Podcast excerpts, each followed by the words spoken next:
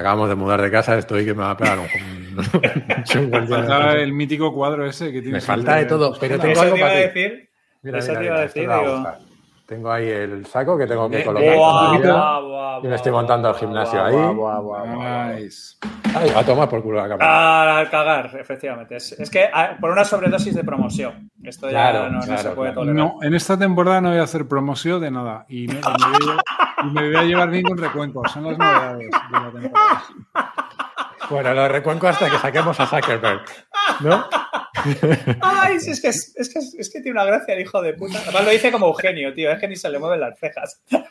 Lo de recuenco hasta que, hasta que hagamos el especial de Facebook y Zuckerberg y tal. No, pero eso solo va a reforzar nuestra amistad, Samu. Nuestra amistad lo que necesita es un poco de ponerse a prueba. Y estas cosas solo lo van a mejorar, no tengo la más mínima Tú duda. estás asumiendo que no se ha puesto a prueba todavía. No, no, uf. Lo que hemos tenido hasta ahora han sido guerras de almohadas. O sea, ha sido una cosa como de, como de cuarto de, de internado de, de niñas en Suiza, cosas por el estilo. es una cosa- Así que nada, a ti empiezan a versete unas ojerillas que no van a ir más que a peor, Jaime, tío. No, ya eso lo tengo asumido, pero, pero O sea- también. Estás cascado, tío, es verdad, ¿eh? O sea, vais a la mierda un poquito. Es verdad. Es que voy a añadir a Chris, está parece, parece esta la típica movida, entrevista con un ex-junkie y tal. Hablaremos con... Aquí está. pasa? Hola, Chris, ¿qué tal? Espero que, que mejor que yo, por lo visto. ¿Ya estás recibiendo? Yo estoy recibiendo yo. Hoy me ha Pero esto es una labor social, Chris. Esto es una cosa como, como no sé, como, como, como un comedor social. Uno viene aquí, viene su Me vidito y tal, soy el CEO de tal, soy la polla de tal, y empiezas a recibir hostias y empiezan a salir chispas. Y ya está. Y Me es parece muy bueno bien, para me todos. parece bien. Hoy va a ser un buen día entonces para todos. Exactamente. Eso Chris te iba a también decir. está con un primer plano esto es implacable, como el que tenía yo. Yo tengo, Chris, Eso, tengo el, eso el ordenador eso a es. tres metros, me tiene que poner. eso es.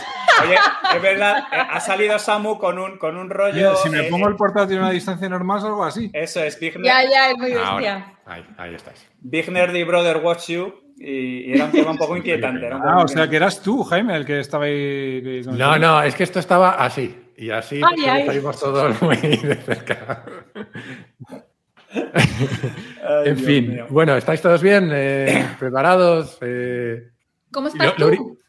Yo bien, según estos cabrones es fatal, pero yo me encuentro... cara malísima, mira qué cara de perro tiene. O sea, está hecho mierda. No, no, Yo está, lo veo está, bien. está una clase- como siempre, que es peor. Eso es, eso es. Como recién salido de una clase de alcohólicos anónimos, cómo, cómo vencía el diablo y cosas por Está despeinado y todo el que siempre lleva muy colocadito ahí el tupecillo, le lleva ahí Eso es, un eso poco es, pocho. eso es, eso es. la mierda. En fin, que, que lo, lo único que os iba a decir antes de empezar es, el tema es tan gigantesco que no sé quién dar paso, a, eh, o sea, a quién dar paso cuándo. Entonces lo intentaré, pero si alguno tenéis opinión en algún momento, yo creo que ya tenemos la confianza suficiente para interrumpirnos, lanzarnos y esas cosas. Whatever the Parece. fuck. Perfecto. ¿Qué temas gigantesco? Eh, ¿El ego de repongo? el que vamos a tratar hoy. Que luego. Otra cosa de recuenco gigantesca. ya sabía yo. Ya sabía yo. Estaba pasando de puntilla yo por. Si por tienes algún fácil. problema, si tienes algún problema con espina bífida o lo que sea, te lo arreglo rápidamente. Joder, madre Dios. Madre mía. En fin, creo que tengo que parar la grabación un momento, o sea que no digas demasiadas chorradas que no queden grabadas. Ah, que esto, esto Eh, está en la parte de. We go. Creo que estamos en directo, eso para empezar. Eh, yo mientras voy a estar un poco distraído porque creo que esto, no sé si esto está saliendo en YouTube o no y voy a intentar arreglarlo mientras tanto, pero si queréis vamos, vamos empezando y luego ¿Tenemos ya. así un chat de estos en vivo de la gente para que nos insulte y eso? Estoy en ello, pero no sé qué coño pasa aquí. Eh, mira, en Twitch ya estamos porque me estoy oyendo por duplicado. En Twitch ya estamos. Y falta YouTube, ahora me meteré con él, que hay ocho personas esperando para vernos, pero no sale. En cualquier caso, voy haciendo las presentaciones y cuando empecéis a hablar, en paralelo intento arreglar el tema. este. Venga. Está muy bien esto estar pluriempleado. Eh, antes de nada, eh, yo necesito unas palmas o algo, Samuel, porque yo esto de empezar sin, sin palmas no me vale. ¡Ole! Venga. Pues nada, toma Yo soy gitano y vengo a tu casamiento.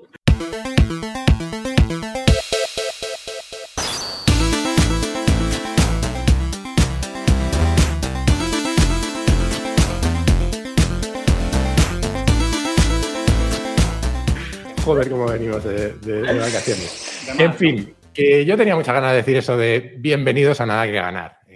Nos hemos pagado unas buenas vacaciones. eh, yo no sé vosotros, pero yo las necesitaba y por lo visto las sigo necesitando, según me han dicho en el backstage.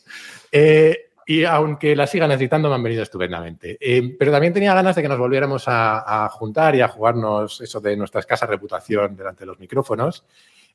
Además es que durante el verano se nos han acumulado los temas, así que a mí me apetece mucho que, nos metamos en faena. Aunque por aquello de mantener las buenas costumbres vamos a presentarnos y especialmente porque, no sé, si- creo lo habréis visto en Twitter, me, consta que últimamente nos ha empezado a seguir gente como de repente en verano, cosa que yo no me, no me esperaba.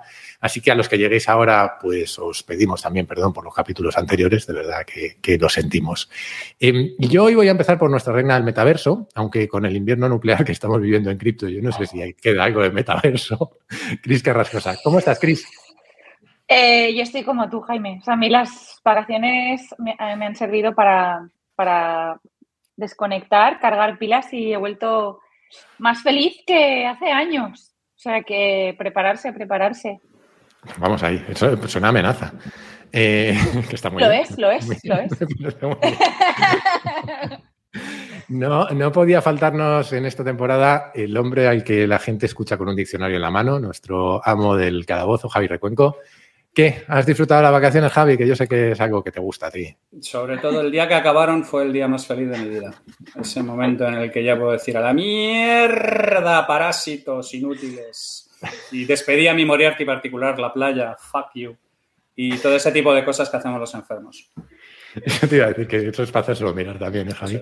Sí, sí. Eh, en fin, y he dejado para el final a alguien que no se sabe si es una mala, si es un avión o si es un anuncio volador, nuestro Clark Kent particular, Samuel Gil. ¿Cómo ha ido el verano, Samu? Muy bien, fenomenal, la verdad. Ganas de Pero dices que no, que no, que No, no, que nada de anuncio volador, que no hay promoción ya este año de nada. Las novedades de mis propósitos para esta temporada, lo he anunciado antes, es nada de promociones y llevarme bien con Recuenco.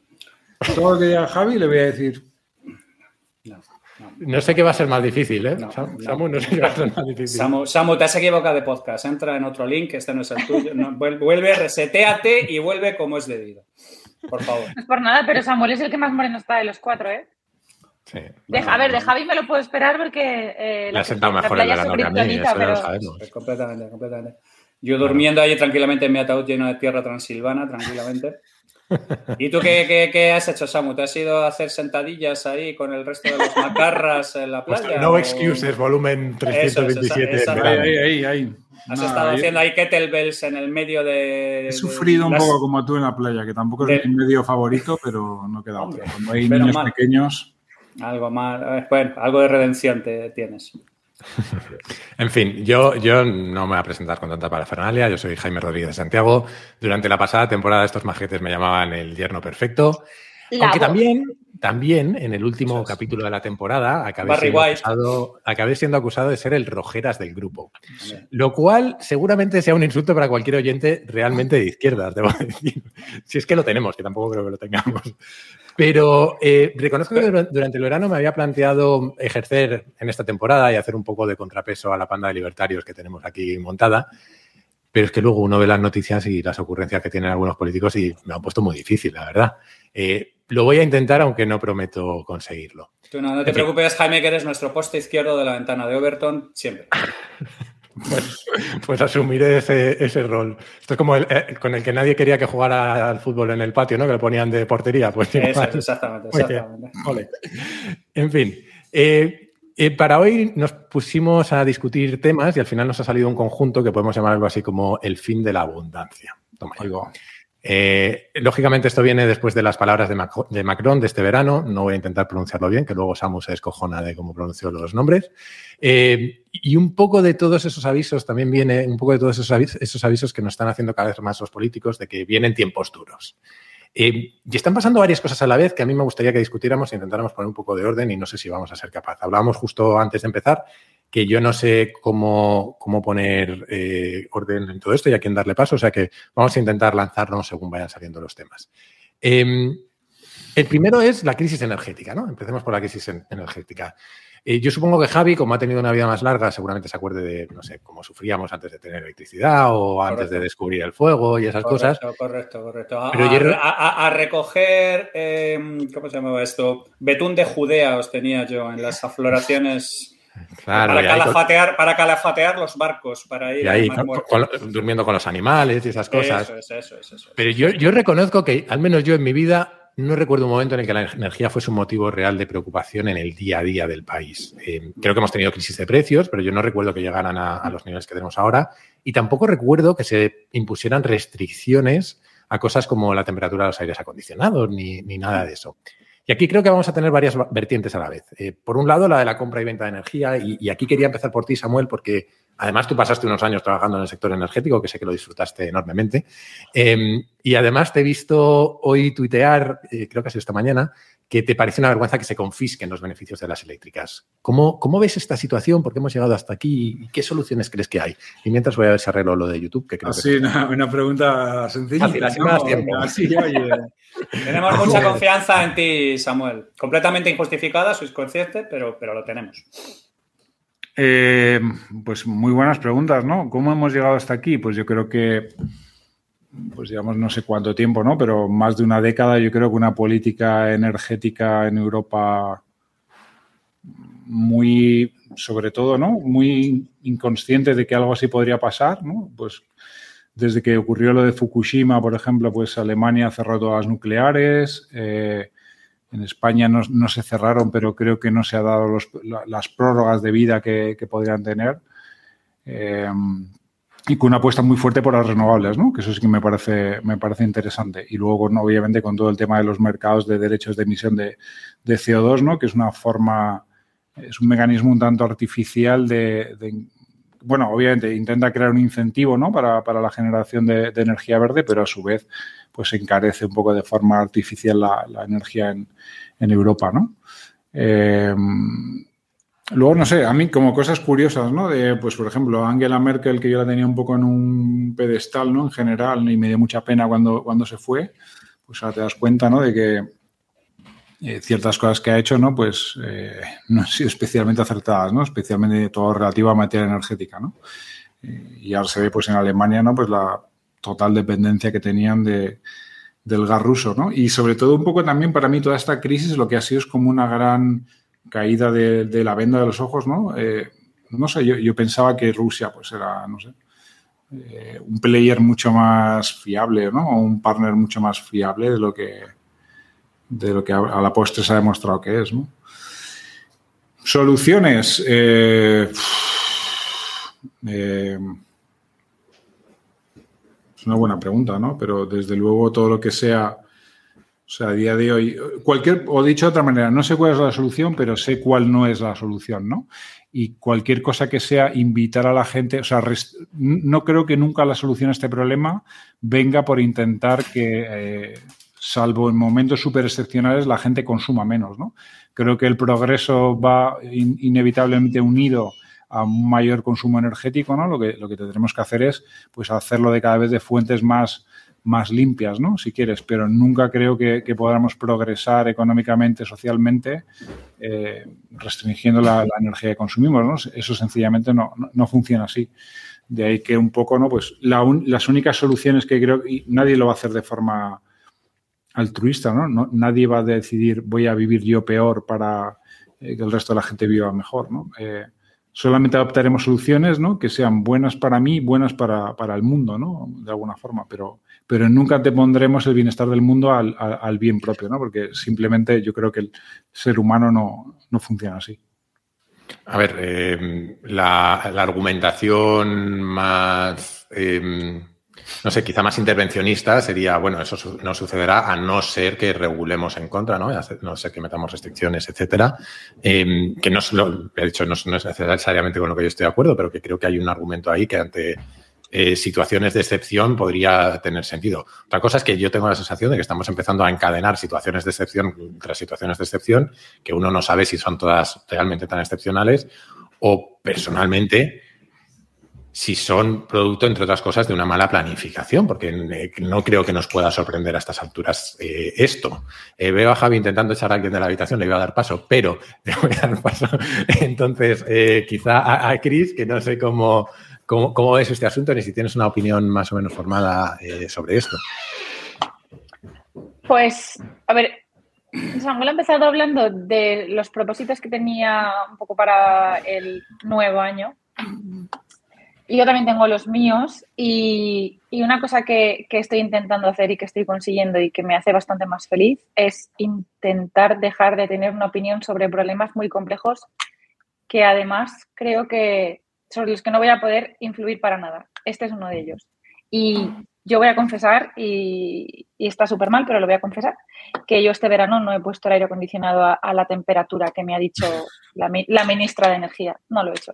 Y este invierno con un niño pequeño, pues tampoco la voy a dejar a la temperatura que me diga la ministra si, si en mi casa hace un frío del carajo y aquí hace un frío del carajo, ¿no? Por la humedad. Más allá de eso, eh, yo no tengo idea, idea del tema energético, pero sí que tengo la sensación de que en parte es, o sea, mi lo que a mí me viene a la cabeza muchas veces es, ostras, nadie de verdad puso encima de la mesa el chicos, y si a Rusia le da un volado, ¿qué hacemos? Nadie nunca. Mm, no sé.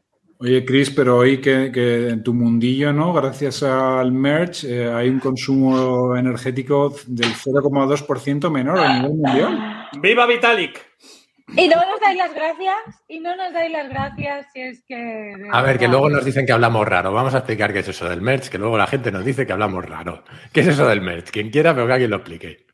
Venga, Samuel, tírale. Pues, a ver, sabéis que en el mundo cripto, una de las principales blockchains que hay después de Bitcoin, pues probablemente es Ethereum. Los blockchains se caracterizan porque eh, los nodos que, participan en, escribir el siguiente eslabón de la cadena eh, para ponerse de acuerdo ejecutan lo que se llama un mecanismo de consenso.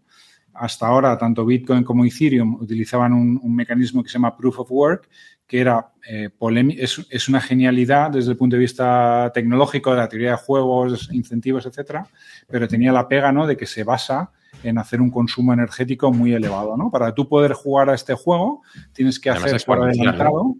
Y además exponencial, ¿no? Que crece, que crecía exponencialmente con la complejidad de la, del cálculo. Los, los, premios en realidad se iban dividiendo porque la complejidad se mantenía, pero los, los premios que recibías mm. se, van dividiendo. Eso es. Entonces, para mantener esa cadena viva, ¿no? Cada 10 minutos o algo así aproximadamente, creo que se escribe, bueno, eso es en Bitcoin. No, no lo tengo claro en Ethereum el, el detalle, pero cada pocos minutos se escribe un nuevo bloque y se hacía un gasto energético muy, muy elevado. Desde hoy, Ethereum, que como os decía, pues es la segunda principal eh, cadena de bloques que hay, pues ha pasado a otro mecanismo de consenso nuevo en, eh, que está basado en incentivos financieros y no tiene, ya no se produce ese gasto energético que, tenía el mecanismo de consenso anterior, Proof of Work. Y esto, por lo que he leído antes, no sé si es verdad o, o no, pero parece que tiene un impacto en el consumo mundial energético de un 0,2%.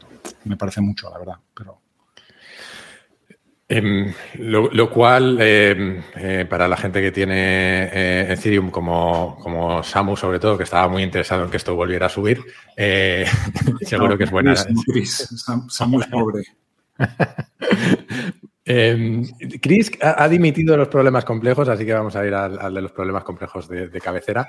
hemos mencionado Rusia, ¿no? Y yo creo que Putin ha jugado sus cartas y aunque parece que, que estos días está perdiendo terreno en, Ucrania, y sí da la sensación que desde Europa y desde Estados Unidos subestimamos, por un lado, su poder energético y por otro lado, sobreestimamos el efecto de nuestras sanciones, que es algo que a mí me tiene bastante fascinado. Mm. Es hasta qué poco, hasta qué punto parece que han tenido poco efecto las sanciones o incluso a veces el efecto casi contrario, que parece que nos hemos hecho más daño nosotros del que le hemos logrado hacer. Eh, ya dedicamos un capítulo entero a la guerra de Ucrania, pero yo tengo curiosidad por saber cómo veis vosotros la situación hoy. Eh, mi sensación es que cuando llegue el invierno, yo no sé no sé cuántos países van a mantener su postura y cuántos van a querer forzar a Ucrania un acuerdo de paz, incluso eh, sobre mínimos que antes no, quería aceptar. No sé, no sé, Javi, tú proponías que habláramos también de este tema, ¿no? De Rusia, crisis Sí, es que, es, que, vamos a ver, aquí hay varios factores que, hay que tener en cuenta. El primero eh, la mayor parte de vosotros no, no habéis nacido, yo sí, pero tampoco la viví en directo.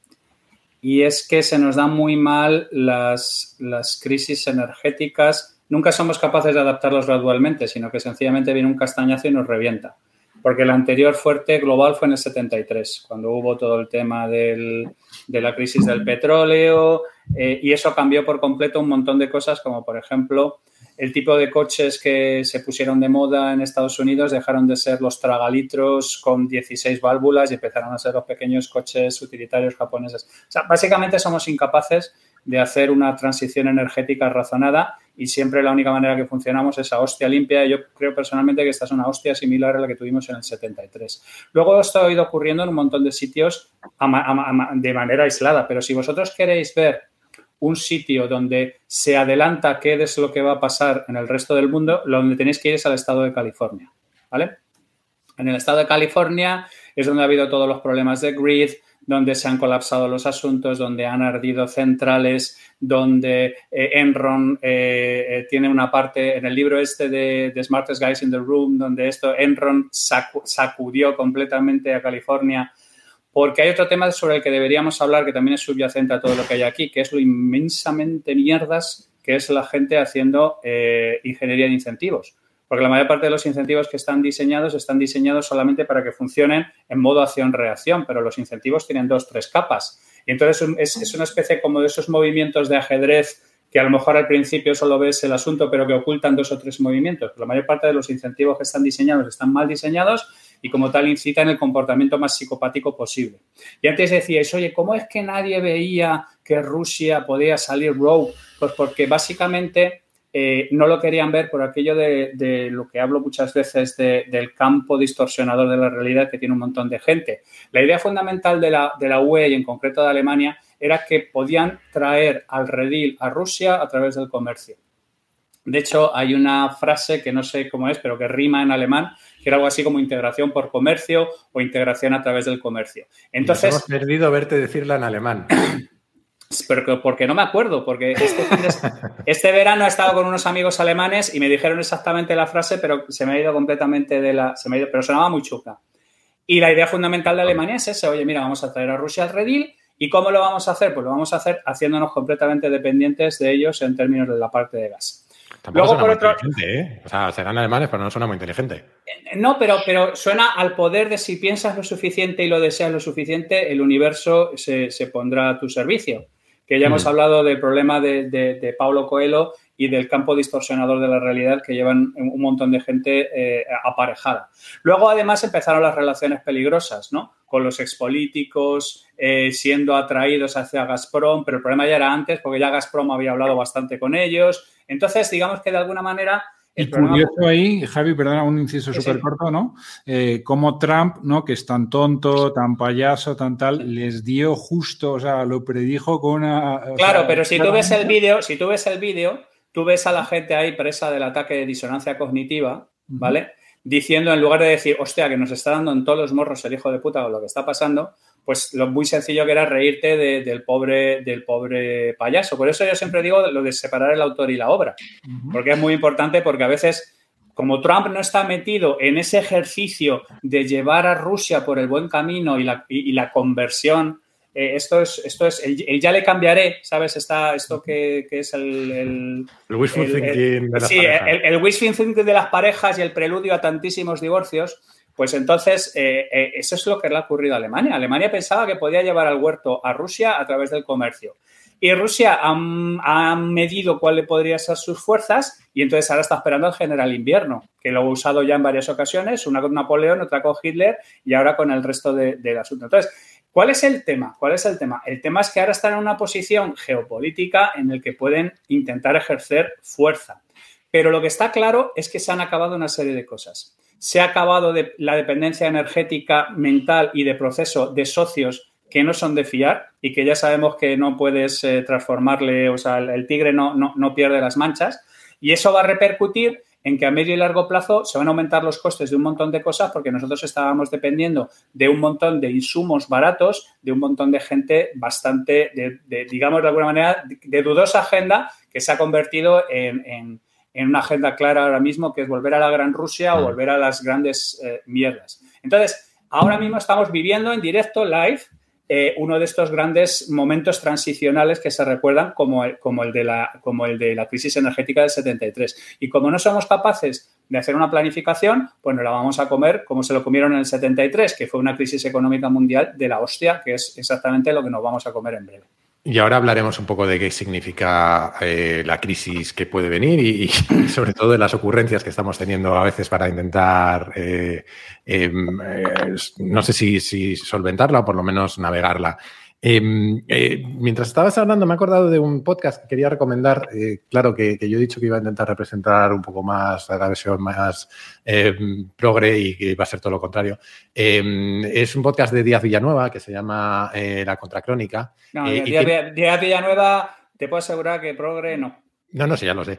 De hecho, él, él, estuvo dando clases en la Marroquín, terminó a medio hostias con ellos, pero es colega de Rayo, es colega de, de sí, un montón no, no, de, sí, de, es, de, es, los es muy liberal. Pero tiene un, tiene un capítulo muy guay que se llama, lo he tenido que buscar, que creo que se llama algo así como eh, El día que se acabó el, el, año en que se acabó el petróleo, eh, que cuenta un poco la historia, eh, un poco parecido a lo que estamos viviendo, ¿no? Se, se centra en, primero, cuando parecía que se iba a acabar el, el carbón, en todas estas eh, advertencias maltusianas, y luego la crisis del 73 la cuenta eh, muy bien y cuenta muy bien esas, ese cambio de comportamiento en Estados Unidos, etcétera, ¿no? Eh, yo hay una cosa que, hay otra vertiente que, para, que para mí tiene todo esto, eh, que quizás es, un vínculo que he hecho yo y no existe, ¿no? Pero que tiene que ver con el cambio climático. Porque yo no sé si lo que estamos viviendo este año, eh, las temperaturas, los incendios, la sequía, eh, yo no sé si son o no resultado del cambio climático, si es un mal año, pero eh, sí creo que es evidente que el ser humano está teniendo un efecto en el clima y creo que es posible que acabemos viendo restricciones mucho peores que estas, si seguimos como, como, como hasta ahora, ¿no? Eh, no es que Malthus tuviera razón, o sí, eso lo podríamos debatir, eh, pero creo que, este es un buen aviso de lo que puede venir. Eh, yo no sé, de, de, crisis climática hemos hablado un poco en el pasado y no sé si, si queréis añadir algo, pero a mí me parece interesante ponernos en, este, en ese escenario desde, desde lo que estamos viviendo ahora, ¿no? Desde qué puede pasar si, si se nos va realmente de madre. Creo que estamos viviendo, no sé cómo se dice en castellano, lo, que, es, eh, lo que los ingleses llaman un cautionary tale, un, un, una advertencia, ¿no? Estamos viviendo una advertencia de lo que puede venir. En fin, eh, que me he ido por las ramas. Eh, iba a ir en realidad a la recesión. Eh, porque en paralelo a todo esto, y como estaba diciendo Javi, nos estamos metiendo en un lío económico importante. Eh, ya hablamos mucho de la inflación en su día, antes de que llegara de verdad, eh, y no tiene mucho sentido repetir lo que dijimos, pero, pero yo creo que, que ahora el coste de vida está aumentando de verdad y, ahora han, subido los tipos y estamos empezando a ver que se nos, yo creo que se nos gobierna un poco a golpe de ocurrencia en lugar de con un plan, como estábamos diciendo. Eh, y entre esas ocurrencias en el chat que tenemos han salido un par eh, que yo sé que teníais ganas de comentar. La primera, eh, una que yo no me había enterado, que es la limitación, la posible limitación de la subida de las hipotecas variables. Eh, y la segunda era la propuesta de una cesta de compra de productos básicos con, con precios limitados. No me gusta nada eso de topar, que me suena raro. Eh, de la primera yo, como decía, no me había enterado y no tengo mucha información, pero, pero Samu, creo que la proponías tú, eh, así que la pregunta es para ti.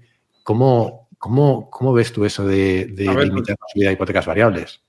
Pues es, es, es, no sé, es la misma estupidez creo de la cesta de compra, ¿no? Es poner, o sea, no sé cómo explicarlo. Eh, al final, en cualquier mercado, ¿no? Pues la ley fundamental para fijar los precios es la oferta y la demanda, ¿no? Cualquier intervención que hagas tú por fuera solo crea distorsiones, ¿no? Que acaban siendo más perjudiciales, eh, ¿no? Que, que, lo que ocurrirían. Bueno, esto es una general, no siempre es así, ¿vale? Antes de que me tire el cuello la gente, pero en un porcentaje muy importante de los casos es así, ¿no? Estas son las, las ocurrencias de, de, no sé, de un niño de tres años, ¿no? Ay, que va a subir las hipotecas y eso perjudica a alguien. Nada, pues nada, las limitamos. Uy, que va a subir la cesta de la compra, pues, pues nada, pues ponemos un límite, ¿no? Ya está solucionado. Eh, ¿Que hay mucho paro en España? Oye, pues prohibimos despedir a la gente, ¿no? Otro, da, más, dame más problemas, que te lo voy solucionando así todo, ¿no? Yo creo que eso es la, eso es la capacidad que tenemos ahora mismo, ¿no? De, la gente que está en el gobierno, vamos, y los que están en la oposición, eh, tres cuartos de lo mismo, ¿eh? Tampoco, o sea, no es por atizar especialmente a, a, los que están en el gobierno, pero esa, esa, es su capacidad de hacer propuestas, ¿no? De, con ese nivel de profundidad y de, y de análisis y de, son ocurrencias estúpidas que se le podría ocurrir a mi hija de cinco años, ¿no? Sin, sin, sin más. Iba a decir que creo que lo visteis hace unos días o una semana o así, pero se me ocurrió preguntar en Twitter cuál era la idea más peligrosa que existía. Y creo que las respuestas más frecuentes fueron dos. Una, el, el comunismo, y la otra era que el mercado se regula solo. Lo cual fue muy Rorschach, porque fue completa, completos extremos opuestos, ¿no? Eh, yo no sé, eh, de lo de Carrefour, creo que tanto Javi como Chris queríais hablar. Y así como yo estoy bastante de acuerdo con, con lo que has dicho, Samuel, la hipotecas variables, yo aquí tengo que confesar que no sé si lo veo bien o mal el tema de la cesta de la compra. O sea, la idea de la cesta de la compra la veo absurda, pero, pero el trasfondo no, no mitinero, el trasfondo real de qué hacemos para proteger a la gente que realmente va a sufrir, eh, no creo que esta sea la solución, pero creo que es una pregunta que nos tenemos que hacer. Entonces, yo no sé cómo veis eh, la, la, de Carrefour y a partir de ahí, si queréis, debatimos un poco más sobre eh, cómo abordar esto. Eh, vale, pues como luego Javi va a dar una opinión, una explicación que nos va a dejar mal a todos los demás, pues me lanzo yo y así ya lo, lo dejo luego. Yo creo que esta temporada de Nada que Ganar eh, posiblemente me vais a acabar situando un poquito más al lado de Jaime que en ese espacio más anarcoliberal que he venido manteniendo. Porque me pasa lo mismo que a ti con esto, Jaime. Eh, no puedo evitar dejar de ver un buen, no sé, a ver, la palabra igual no es un buen motivo para proponerlo, quizás es como una buena intención detrás de, esta propuesta. La intención es buena y está, y efectivamente, posiblemente una cesta con un precio fijo pueda ayudar a la gente. Pero por el otro lado, me pasa como, es, como lo que está comentando ahora Samuel. Es que con estas cosas sabes dónde empiezas y no sabes dónde acabas. Y, al final tampoco es la solución, ¿no? Eh, yo creo que, que, al final la gente evidentemente necesita comer, pero es que lo que está subiendo, aparte del precio de la comida, ya no es solo el precio de la comida, es el precio de todo. Entonces, proponer una cesta con un precio tope me parece una, una iniciativa que sienta un precedente peligroso, que no sé hasta, hasta dónde se ha, se, ha, se ha meditado y se ha pensado, y que hasta cuándo lo vas a aguantar. O sea, la pones y luego cuando la quitas. A ver, yo, yo por, por, matizar una cosa, o sea, yo en, en, sí lo de la cesta de la compra e incluso la intencionalidad detrás no puedo estar de acuerdo, porque creo que la intencionalidad de esto no es ayudar, honestamente creo que es eh, que, lo que, se, lo que se ha buscado con, con eso es un eslogan mitinero para ganar votos y para ganar poder político de quien lo ha soltado. Ostras, Ahora, estás unleashed, ¿eh? estás yo sí lo veo. Al otro yo bando. Sí, ya, ya, yo, ya, ahora, sí, sí, yo sí que ahora, Hay movimientos tectónicos en voy a, que, voy a, lo que, decía Chris, voy a lo que decía Chris. Eh, eh, yo, a mí no me ha dado tiempo a mirarlo, pero yo creo recordar que, por lo menos cuando yo era pequeño, yo creo que estudié esto, que había determinados productos básicos que sí tenían precios fijados. Creo recordar que el pan, por ejemplo, tenía el precio fijado cuando éramos pequeños. Yo no sé si esto ha cambiado en algún momento. No digo todo el pan, un tipo concreto de pan. Creo que, que había, por eso la, la, la, barra de pan de toda la vida, o eso, o alguien me contó eso y me lo creí, que también puede ser. ¿eh? ¿En tu Cuba natal te refieres o qué? sí, allá, allá en, en, La Habana, al lado del malecón. Eh, no, no sé, a lo mejor, a, a lo, mejor eh, lo, lo he soñado, pero en cualquier caso, eh, yo creo que es criticable la propuesta, pero también creo que deberíamos venir con eh, un planteamiento de, de, cómo asegurarnos de que nadie va a pasar, por ejemplo, hambre o que nadie se va a quedar en la calle si los precios se siguen disparando. Y ahí es donde, ante la crítica que, que como digo, comparto, tampoco veo propuestas. Pero, vale, una cosa. Eh, a ver, yo repito, yo la buena intencionalidad sí que la quiero ver. A mí me parece como una propuesta buenista, pero que la gente lleva pasando hambre ya varios años. ¿eh? Uh -huh. eh, yo vivo delante de, del estadio de, del Valencia y el Valencia empezó hace dos años haciendo las que a mí me, el nombre me parece horrible, ¿eh? pero lo voy a decir como lo dicen, las colas del hambre. Empezó hace dos años cada, yo creo que es una vez por semana, una vez cada dos semanas, incluso hay semanas que le he visto dos veces que reparten comida gratis y las colas siguen dando la vuelta al estadio. O sea, que, que, la gente lleva pasando hambre mucho tiempo, lo que pasa es que posiblemente eso no se había juntado con otras cosas que ahora sí que se va a juntar y que va a hacer que el invierno sea muy jodido para muchísima gente. Entonces, quizás por esa parte sí que veo como el eslogan mitinero de ahora con esta cesta cuando la gente lleva pasando hambre mucho tiempo, ¿no? No es una cosa de ahora que vayas a solucionar con esto. Eh, al margen de, de eso, pues que no sé, creo que va a ser algo que, va que podría aprovechar mucha gente que va a pasar hambre y que puede aprovechar mucha gente que no va a pasar hambre. Que esto también lo hemos visto. Javi, estás peligrosamente callado, lo cual no sé si es bueno o malo. A ver, es que. Mmm, es que son muchas cosas, se me acumulan las cosas a decir y entonces se me bloquea el, el- el canal. El sistema. Sí, tengo, tengo un problema de, de optimización operativa. ¿Tienes Vamos a ver. problemas de tránsito? Sí, exactamente. Tengo un problema de tránsito. Dime que tienes una startup que dime- lo soluciona, Dime que tienes Samuel. una startup, tiene que- te has metido en alguna que, que- Me parece lo suyo, ¿no? Que ya sí, es casi una progresión lógica. No, a ver, vamos a ver. Vamos a lo primero. em, lo de las buenas intenciones, eh, yo creo que es otra cosa. O sea, yo creo que hay una necesidad real de la humanidad, de, digamos, de afrontar una serie de problemas específicos en España, ¿vale? Luego dicen aquello de que el camino al infierno está empedrado de buenas intenciones. Eh, en realidad lo que quieren decir es que eh, la inmensa mayoría de la gente intenta solucionar las cosas. Pero la capacidad de solucionar cosas es como la capacidad de ofenderte. O sea, no, no, no, muchos son los llamados y pocos los elegidos. Yo el problema que tengo, creo, y, y a mí me, me- llama un poco la atención porque, claro, eh, si estamos aquí todos colocados, digamos, de alguna manera en un pamba mental y, y yo estoy colocado en una especie de cuadrante de libertario, cuando yo soy el creador del concepto del comunismo, del, capitalismo hostiado y tengo clarísimo que el capitalismo lo tienes que llevar de vez en cuando al este porque tiene una serie de tendencias bastante chungas. Y, y de hecho lo soporto porque no hay, porque el resto de las alternativas solo te conducen a la miseria más absoluta, pero tiene un montón de vicios y tienes que estar constantemente sacándole del bar, ¿vale? Eh, el, tema, el tema es, el tema es em, ¿qué puta idea tienes tú de cómo funcionan las cosas si para tener un problema de cesta de la compra te reúnes con las grandes distribuidoras, que son compañías que tienen márgenes de menos del 2, que están súper optimizadas?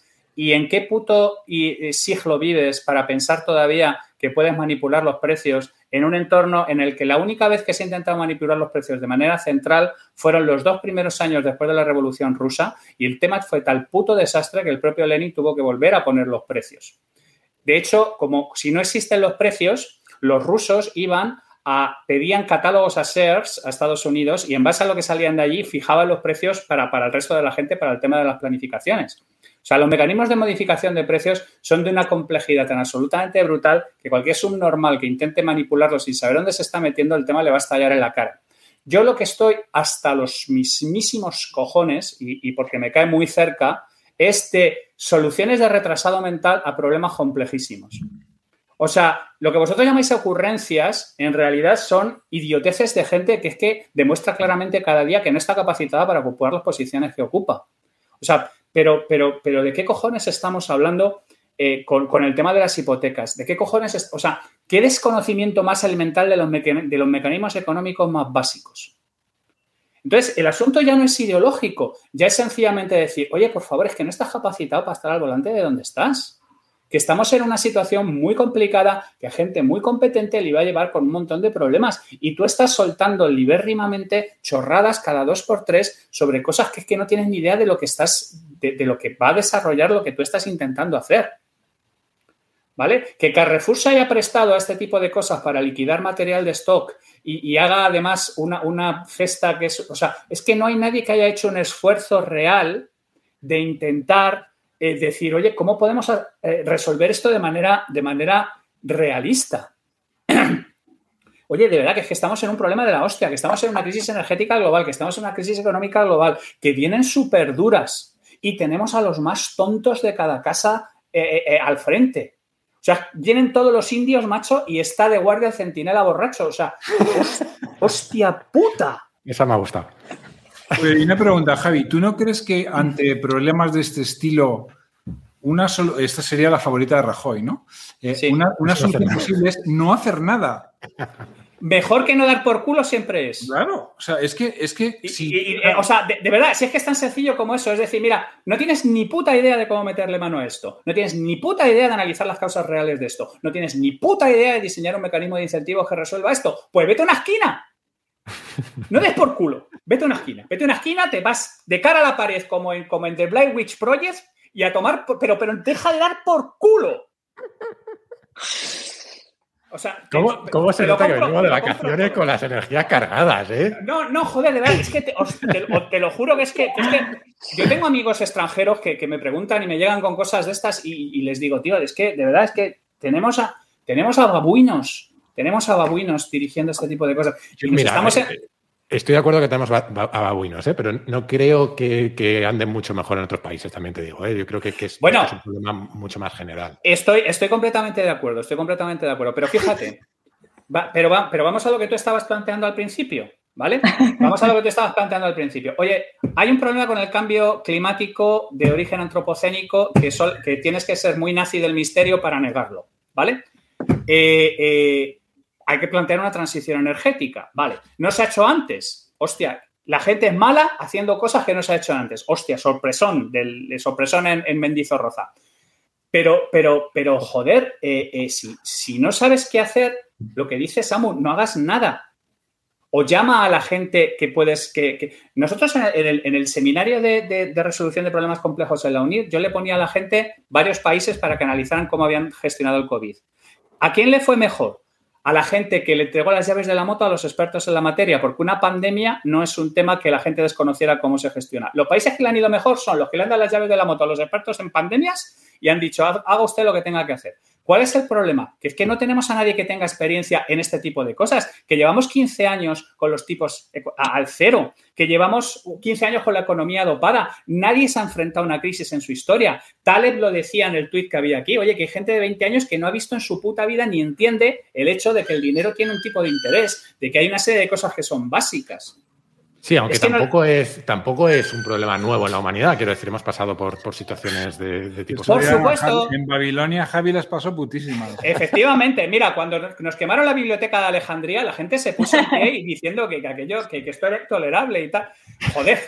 A ver, chavales, que, es que el paraíso estaba entre el Tigris y el Éufrates, que ahora mismo es un puto rocódromo donde solo crecen los cactus y los, y los, y los escorpiones. Y saldremos de esta, exactamente. Saldremos de esta y saldremos como siempre. Pero el problema fundamental es esta gente que no tiene ni puta idea, que dice, pues es que pues vamos a hacer esto o vamos a hacer ello. Y cada vez que le dan una patada a la máquina, porque es darle una patada a la máquina cuando no sale la lata, pues, pues, pues pasa una movida más. ¿Creéis que es posible ganar unas elecciones eh, diciendo algo de ese estilo? De, oye, cada vez que me enfrente a algo que no sé cómo voy a gestionar, no voy a hacer nada. Ah, no, no, voy a hacer nada. Yo iba, a añadir una pregunta. Hace poco alguien, alguien que, no diré quién fue, dijo, me, hizo una pregunta en un grupo de chat, en, un grupo de chat que dijo algo así como: ¿Creéis que los incentivos de la democracia conducen irremisiblemente a la, demagogia y a la compra de votos? Eh, yo creo que, está relacionado, ¿no? Eh, tenemos forma de, eh, de tener gobernantes más capacitados tal y como se ha construido el sistema. ¿sabes, ¿Sabes cuál es el problema real que tenemos? El problema real que tenemos es que han desaparecido los hombres de Estado. Es que se ha, digamos de alguna manera, se ha legitimado la idea de que la gente que entra al servicio público está perfectamente ok eh, atender a tu agenda y al resto de la gente que le den por el culo. Y, Alemania es un ejemplo clarísimo, ¿vale? Pero yo creo que no solo eso, ¿eh? también es lo que compramos. No, un poco a lo que decía Samuel. Eh, también es lo que compramos cada uno, ¿no? Eh, si alguien se plantea, hombre, si se planta y dice, no tengo ni puta idea, no voy a hacer nada, no, no sé si como proyecto electoral es muy ilusionante. Sí, pero, pero a lo mejor uno basado en, en, la sinceridad, en la honestidad y en decir, vienen mandadas y las vamos a pasar putas. No, no, me acuerdo quién, no me acuerdo quién acuñó el concepto, me parece maravilloso, pero es el concepto de sincericidio, ¿no? Del, irte a tomar por el culo electoralmente por, decir la verdad. Pero fíjate, yo lo que te estoy diciendo es que tú tienes Alemania, que es un país que ha evolucionado de un tío que es un tarao mental como Hitler, que está mal de la cabeza, pero que se ponía físicamente enfermo cuando alguien hablaba mal de Alemania y cuando alguien atacaba a su país y cosas por el estilo, a un país donde ahora mismo hay un montón de gente que ha hecho un montón de side deals con Rusia poniendo en peligro su propio país y que le ha sudado la minga por completo el, futuro de... Es que, es que la gente no sabe que han cerrado varias plantas de altos hornos en, Alemania porque es que ya no son rentables con el coste de la energía. ¿Sabes? entonces, el, tema es, eh, eh, yo personalmente creo que el, gran cambio que ha habido es que políticamente ha desaparecido esa persona, hombre de Estado, y en el momento que tú colocas al Estado, al frente del Estado, gente que tiene claro que está aquí para servirse, pues es cuando todo se desmorona por completo. Y también hay una obligación absoluta ¿no? de, de, responsabilidad de todo, de la gente, descarga cualquier tipo de responsabilidad personal en el Estado, ¿no? Hay una especie de confianza ciega en el que el Estado es el que tiene que solucionar todos los problemas. Yo creo que eso es un problema de base también, ¿no? O sea, la gente tiene que saber, o al menos, bueno, claro, aquí estoy metiendo yo mis sesgos, ¿no? Pero que el Estado tiene determinadas funciones y esas son sus funciones. Sus funciones no son solucionarte cualquier problema de tu vida y que tú tengas, ¿no? Pero, ¿qué, pero ¿qué demostración te ha hecho el Estado de que tiene dentro a lo mejor de cada casa? Porque si tú dijeras, no, mira, el Estado está hecho como la República de Platón, con lo más listo y lo más. Pero es que ni aún así tiene capacidad de resolver todos los problemas, ¿no? bueno, obviamente. Es un imposible. No, y aparte, yo, creo que también es que estamos entrando en, Hace tiempo que hemos entrado un poco en la ley de rendimientos decrecientes, ¿no? Creo que, imaginas los países reconstruyéndose después de una guerra, pues no solo tienes hombres de Estado, sino que las prioridades son muy evidentes y, y los gobiernos trabajan sobre prioridades tremendamente evidentes. No digo que lo hagan bien, pero digo que las prioridades son muy evidentes. Cuando hemos llegado a esta, a esta supuesta época de la abundancia, de repente, tanto las prioridades de los votantes como las de los propios gobernantes, de repente se han, em, se han eh, diversificado muchísimo más. De repente todo el mundo tiene una necesidad muchísimo más secundaria que, ser satisfecha que la de tener una casa o un trabajo, ¿no? De repente eh, hemos empezado a atender a un montón de cosas secundarias. Entonces, yo creo que hemos perdido la capacidad de mantener el foco en las cosas importantes y de resolver grandes problemas y nos hemos ido a, temas más estrechos. Al menos es mi perspectiva. No sé, a Javi le veo a sentir, a Samuel le veo decir que no. No, no, no, no. Yo, yo que sí, que, no sé, pues recuperemos Gibraltar o algo así que nos emocione, ¿no? Ahora que están un poco Claro, no, no, pero el problema, el problema es que eso que tú lo dices de cachondeo, Putin se lo toma en serio. ¿Vale? Dice, oye, mira, tengo un problema gordísimo, económicamente estamos colapsando, hay un montón de corrupción, pues voy a invadir Ucrania. Hostia, la Junta Militar Argentina dice lo mismo, vamos a invadir las, eh, vamos a, invadir las Malvinas. Alguien en el chat tiene una pregunta buenísima diciendo que si González y Aznar eran hombres de Estado. Muchísimo más que los actuales. O sea, hemos ido ah. degenerando. Y eso que González tiene su agenda privada, Aznar tenía su agenda privada, hicieron uso eh, ambas del poder, pero había una serie de líneas rojas que no cruzaban. Los dos, por ejemplo, ayudaron mucho tapando todas las movidas del, campechano, porque claro, es que no era muy... Eh, eh, era una cosa como un poquito complicada. Felipe desde el colegueo y Aznar desde un lado un poco más señorita Rottenmeier de, oiga, céntrese un poco, majestad. Pero, pero son gente que hacían un montón de cosas. Joder, no sé si habéis visto la última entrevista que hizo Rubalcaba. ¿La habéis oído?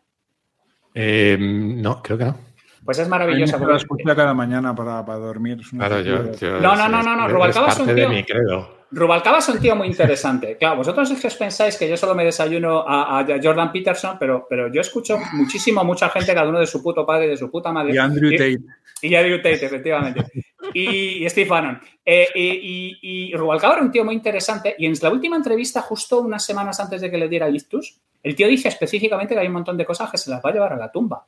Porque él es un hombre de Estado y no va a contar una serie de cosas sobre una serie de historias. Eso se ha perdido por completo por completo, por completo. Ese sentido, digamos, de, de, servidumbre al Estado. Ya, pero Javi, por pero Javi se ha perdido porque... que seas, que mm. le eches ante una cosa, o sea, no se puede solucionar todo desde el Estado.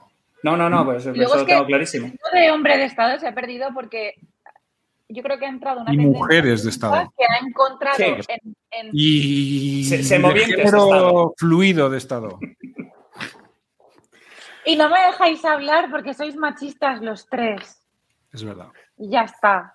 Y ahora me pasa el bando de Irene Monte. No, eso nunca.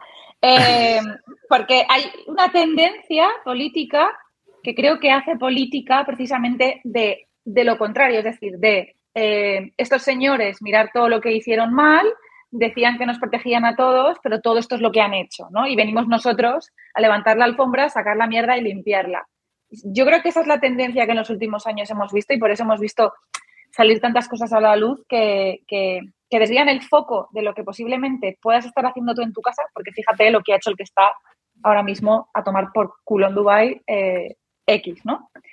Pero es que luego hay una cosa que, que yo estoy de acuerdo con Jaime y es que me da la sensación de que el estado del bienestar, sí, voy a estar muy de acuerdo contigo, Jaime, el estado del bienestar se ha terminado, la música ha dejado de sonar hace ya un tiempo y esta gente que yo estoy de acuerdo en que es la menos preparada, que al menos yo recuerdo, soy joven, que yo recuerdo que ha estado gobernando.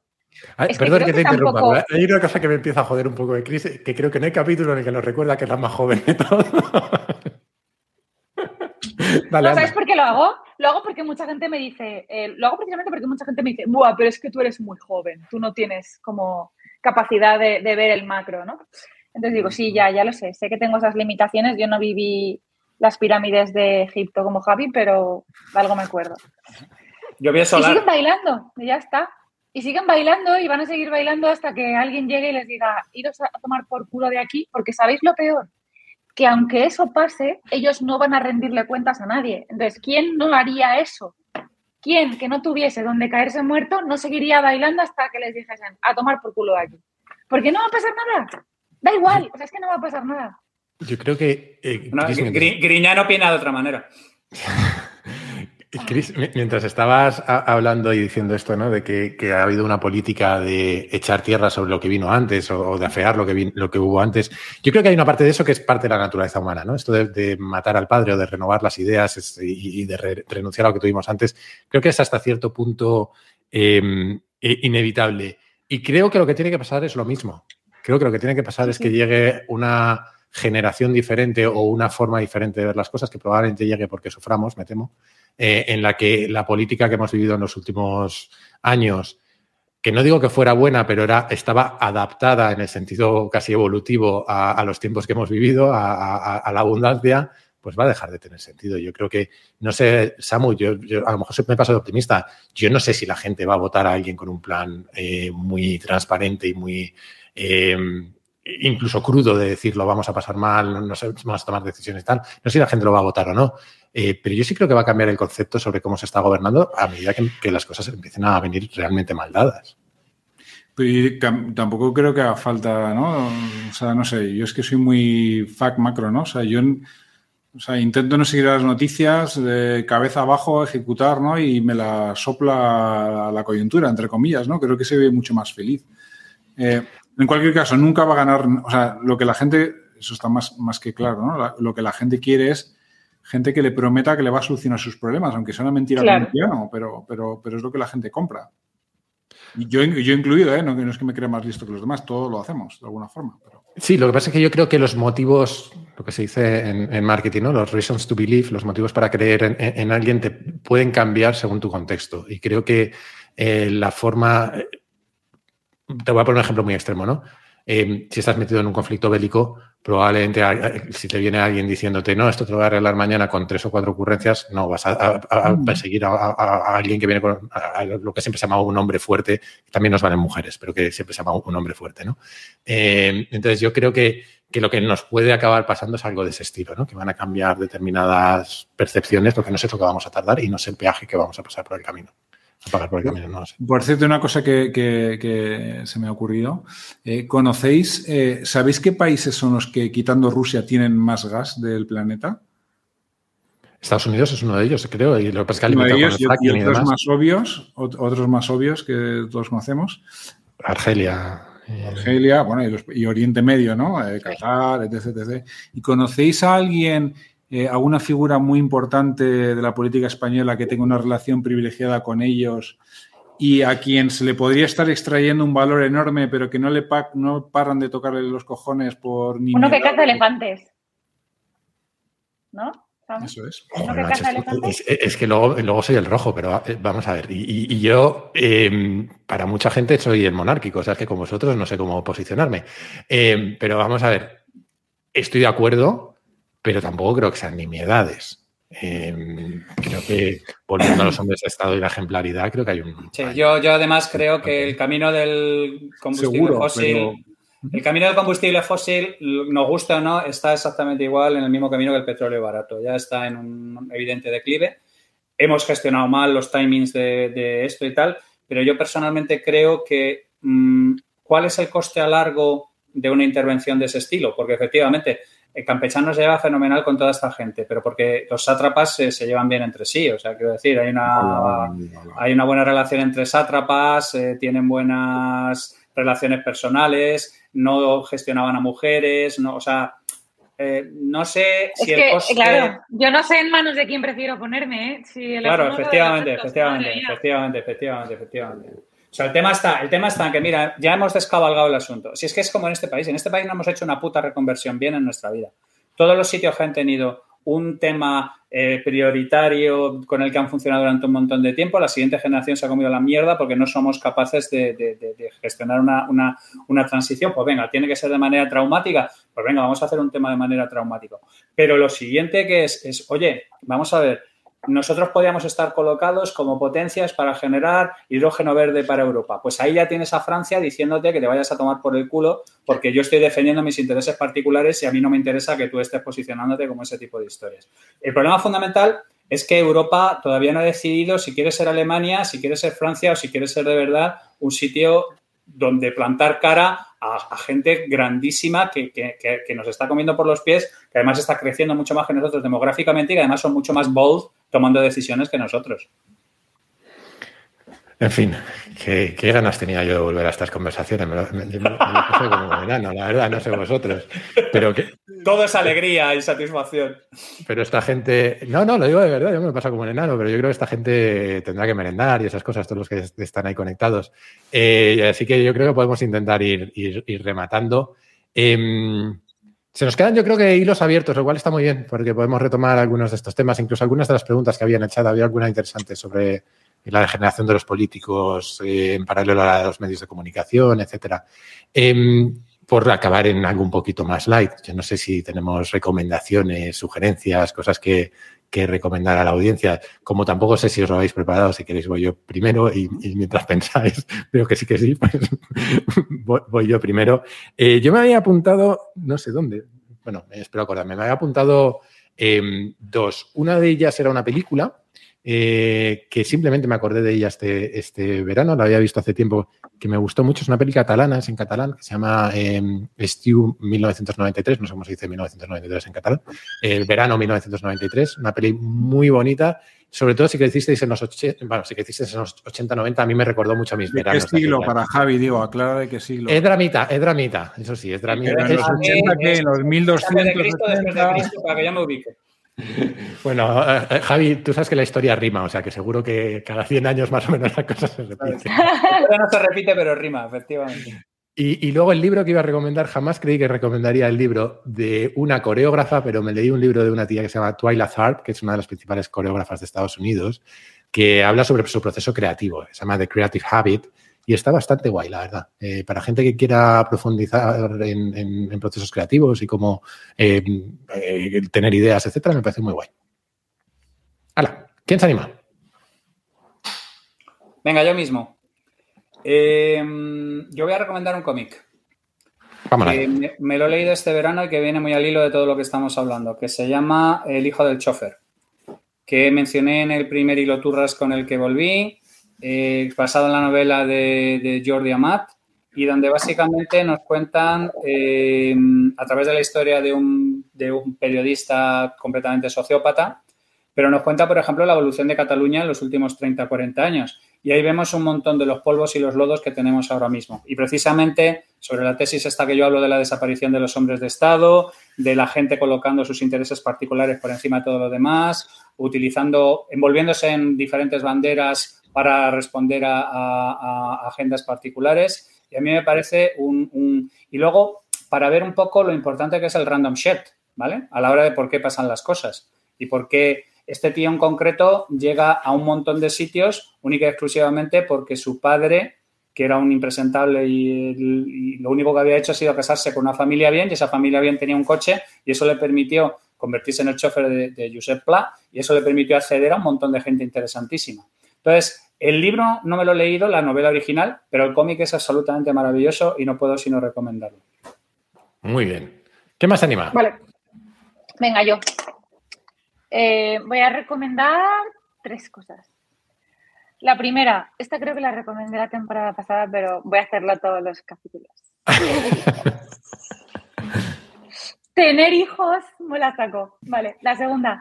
Me estoy leyendo un libro que se llama Thinking in Bets, que Hombre. habla sobre, sobre cómo tomar decisiones cuando no tienes toda la información que quieres o que necesitas en ese momento, que me está gustando bastante. Y la tercera recomendación es una anti-recomendación que creo que deberíamos empezar a introducirlo en este podcast, ¿vale? Cosas que no Eh, deberías tocar ni con un palo. Nunca, nunca, nunca, nunca veáis ni un solo capítulo de la serie Memorias de un gigolo porque no hay tío que actúe peor que Jesús Castro. Con Es ese, Imposible. con ese título yo no sé por qué, te ha- por qué ha salido mal. Si tenía un título muy prometedor. A ver, no lo hagáis, o sea, no lo hagáis. No hay tío que actúe peor. Y mira que su papel era básico. Horrible, no lo hagáis. Un saludo desde a aquí a. Jesús. Dos, no es nada Un personal. Un besito. Es un chico muy guapo, pero no es lo suyo. Samu. Pues yo me estoy leyendo, no me lo he terminado, pero voy muy avanzado y me, y me está gustando bastante, un libro que se llama Breathe, o sea, respirar, que es las memorias de Rickson Gracie, que es uno de, es el hijo del fundador de un arte marcial que es el Brazilian Jiu-Jitsu, de, eh, de Helio Gracie. Y mola, aparte de, pues, eh, pues obviamente tiene una vida súper interesante, ¿no? Ser el hijo de, de alguien así. Eh, lo que mola, aparte de si os interesa ese mundillo de las artes marciales, deportes de combate, UFC, de tal y cual, os va, os va a gustar un montón. Pero además mola por ver cómo al final, eh, esto que decimos muchas veces de que como que la realidad es una y hay muchísimas formas de aproximarse a ella, ¿no? De cómo con cosas tan dispares como puede ser un arte marcial o, cualquier otra cosa, te das cuenta que hay muchas cosas en común, ¿no? O cómo mola bastante eh, eso. Y es un libro bastante, es supuestamente una autobiografía, no sé si obviamente la ha escrito él exactamente o no, pero está guay. Qué guay. Pues eh, muy variadas las recomendaciones, nos han salido bastante variadas. Eh, yo creo que lo podemos ir dejando aquí, ¿no? Eh, yo creo, como siempre, Estos podemos. señores a- tendrán que irse, tal, ¿no? Claro, tendrán que, no sé, hacer la cena o merendar, yo qué sé. Pero me prometéis que el próximo capítulo podemos tocar lo de Rubiales, por favor. Lo de Rubiales, ay, lo de Ru- se nos ha quedado lo de Rubiales y lo de chicle, ¿eh? Al final nos hemos liado aquí a hablar de, de temas de Estado. A Habéis lo venido mejor- muy profundos. y nos dejamos las cosas jugosas y los filetes jugosos en, que en- habéis en la venido muy profundos. Por eso, lo pro- si me lo prometéis, vengo. Venga, te lo prometemos. Es que Y- y- nada más de, de aquí a entonces Rubiales habrá liado otra, entonces tendremos dos. Y tenemos pendiente también lo de Piqué y Shakira y esas cosas, que, que yo sé que tú tenías ganas de tratarlo. Pero bueno, eh, como siempre, dar gracias a los que habéis estado conectados, que este año es eh, novedad y habéis, hemos estado aquí cincuenta y tantas personas en un momento dado, o sea Ah, que muy guay. Eh, a, que, a los que nos escribís de vez en cuando, aunque no respondamos, porque os leemos de verdad.